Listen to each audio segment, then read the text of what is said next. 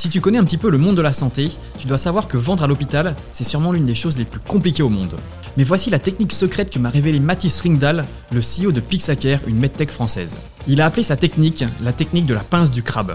En gros, quand tu veux vendre à l'hôpital, il faut d'abord convaincre le professionnel de santé de l'utilité de ta solution, puis ensuite il faudra convaincre la direction de l'acheter.